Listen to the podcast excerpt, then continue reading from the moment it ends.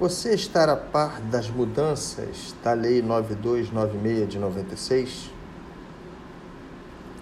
Olá pessoal, eu sou o professor Marcelo Demon. Vamos falar agora a respeito da Lei 9296 de 96, que é a lei que regulamenta o artigo 5, inciso 12 da Constituição Federal, que afirma que para que exista interceptação das comunicações telefônicas, é imprescindível a intermediação via norma infraconstitucional, vez que nós temos ali uma norma constitucional de eficácia contida, ou seja, a liberdade, a inviolabilidade das comunicações telefônicas nasce plena até que exista uma intermediação legislativa para viabilizar a, a restrição desse direito constitucional em determinados casos que são exclusivamente as hipóteses relacionadas à investigação criminal e à instrução processual penal.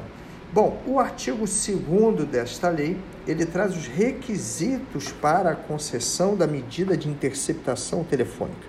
Esses requisitos, eles são invertidos no que tange a forma como foram redigidos de tal maneira que o intérprete precisa produzir um giro de 180 graus em cada um deles para poder entender quais são os requisitos.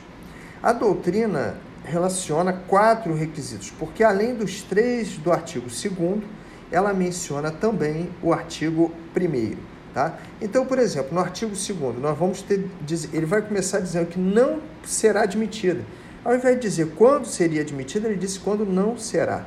E aí, ao olhar o inciso 2, por exemplo, a gente vai ver a prova puder ser feita por outros meios. Então, é quando a prova não puder ser feita por outros meios. É essa inversão que nós temos que fazer.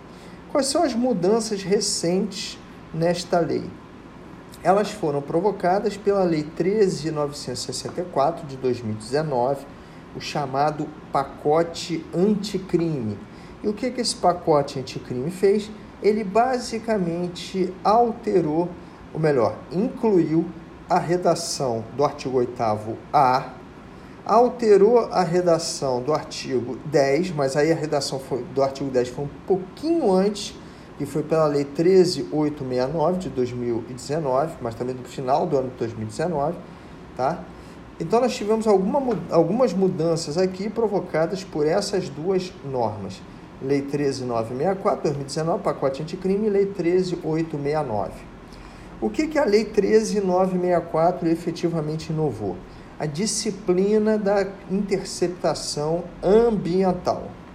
A gente sabe a diferença entre gravação, que é feita pelo próprio interlocutor, escuta, que é feita por um terceiro com a anuência de um dos interlocutores, e a interceptação propriamente dita, que é feita por um terceiro sem o conhecimento dos interlocutores.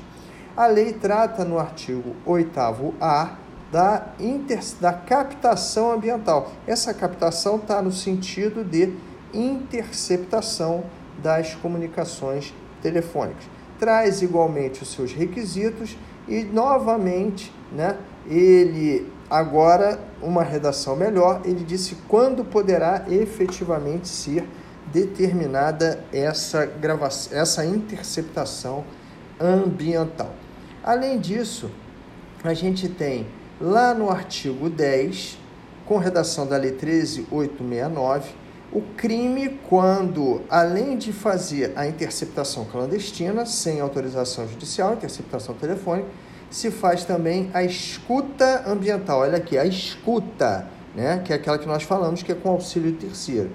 Porque no 10A ele vai falar da captação. E a captação a gente já disse, viu que é a interceptação. Então, crime, quando faz a escuta ambiental não autorizada, 10 caput. Interceptação ambiental não autorizada, que a lei chamou de captação ambiental, mas é a interceptação, conforme a doutrina já falava, artigo 10A nós temos a excludente de ilicitude no artigo 10A, parágrafo 1, quando a captação é feita por um dos interlocutores, que na realidade é a gravação. Um grande abraço a todos, fiquem com Deus.